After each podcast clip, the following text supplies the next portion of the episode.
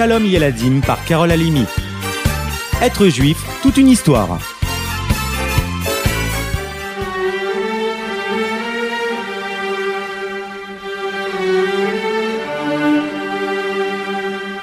Au temps où l'Iran s'appelait la Perse, régnait sur le royaume d'Orient Ahasverosh, dont la femme était Vashti, la petite fille de l'horrible Nabucodonosor, le roi babylonien qui attaqua et détruisit le premier Beth Amikdash, le temple de Jérusalem.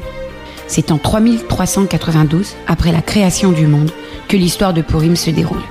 Ahasverosh régnait alors sur 127 pays. Il décida d'organiser une immense fête qui dura 180 jours. Puis un festin spécial dans sa propre ville, Suse, Shushan en hébreu. À cette époque, Mordechai était le chef du peuple juif. Il supplia les juifs de ne pas y aller, car la vaisselle sacrée du Saint-Temple que Nabucodonosor avait offert à Vashti serait posée sur les tables. Comment se réjouir devant la perte et le vol d'objets si précieux pour nous? Seuls certains juifs n'obéirent pas. Mais Hachem, très irrité de cette désobéissance, décida de mettre son peuple à l'épreuve. Il ne serait sauvé que si tous revenaient d'un cœur entier vers lui. Le dernier jour du festin, le roi complètement ivre fit appeler la reine Vashti afin de montrer sa beauté à tout le royaume. Celle-ci, à ce qu'on dit, était ce jour-là envahie de boutons et refusa donc de descendre. Le roi, que le vin rendait encore plus fou, ce soir-là donna l'ordre de la tuer, sur le champ, pour cause de désobéissance au roi. Le lendemain, il se rendit compte de sa bêtise et demeura inconsolable. Toutes les plus belles filles du royaume furent alors convoquées. Qui pourrait remplacer la reine? Mordechai avait élevé Esther, sa cousine, orpheline dès son plus jeune âge. Tous deux descendaient du roi Shaoul. Il l'avait toujours considérée comme sa propre fille. Il lui conseilla de se présenter devant le roi. Ce serait une bonne chose pour les Juifs. Fais-le. Elle écouta son conseil, et c'est elle qu'Achashverosh désira épouser. Quelque temps plus tard, le roi voulut un conseiller juif, à l'instar de Nabucodonosor qui avait Daniel. Les Juifs sont de bons conseils à ce qu'on dit.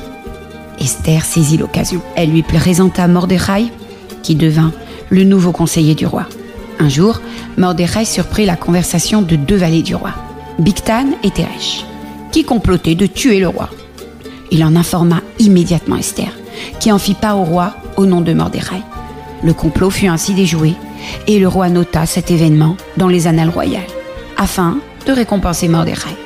Le roi avait un ministre du nom d'Aman, un homme cruel, descendant d'Amalek, l'ennemi éternel du peuple juif.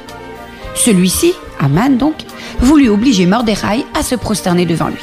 Je ne me prosterne que devant Hachem. Désolé, répondit Mordechai sûr de lui.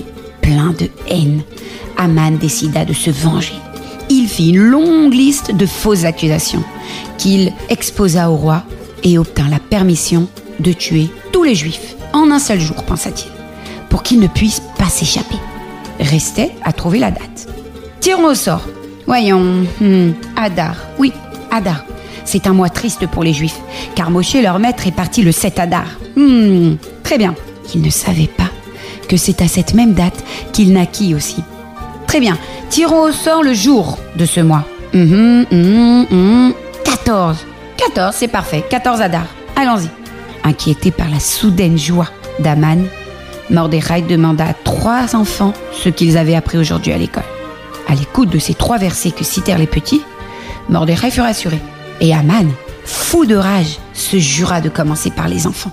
Une nuit, Mordechai vit en rêve le prophète Élie, qui l'informa du décret qui guettait tout le peuple juif. Il demanda à Esther d'intervenir auprès du roi.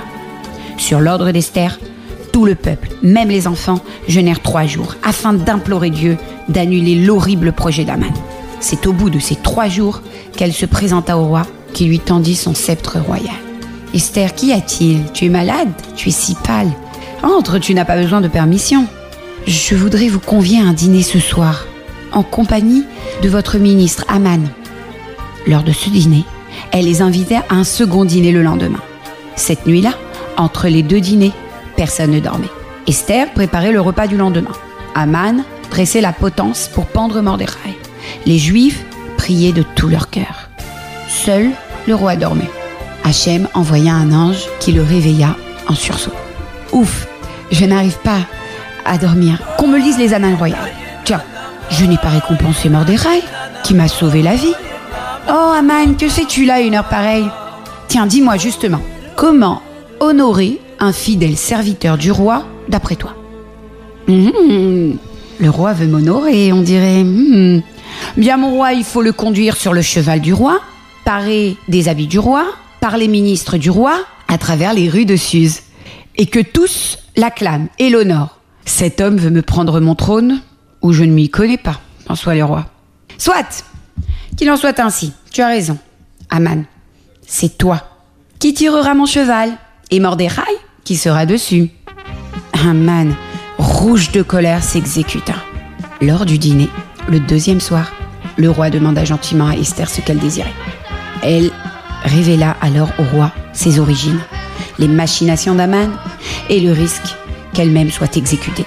C'est lui qui veut m'ôter la vie. C'est lui qui a dressé la potence et qui veut y pendre Mordechai, votre fidèle conseiller, dit-elle en pointant Aman du doigt. Aussitôt, le roi ordonna qu'on y pende Aman. Il envoya un nouveau décret annulant le premier et autorisant les Juifs à se défendre. Ce jour-là, le sort se transforma. Ce qui devait être tristesse devint une joie sans limite. Esther demanda que ce soit une fête éternelle pour tout le peuple juif. Le 13 Adar, juste avant Purim, nous jeûnons. Et le 14 Adar, le jour de Purim, nous nous déguisons. N'oubliez pas les amis.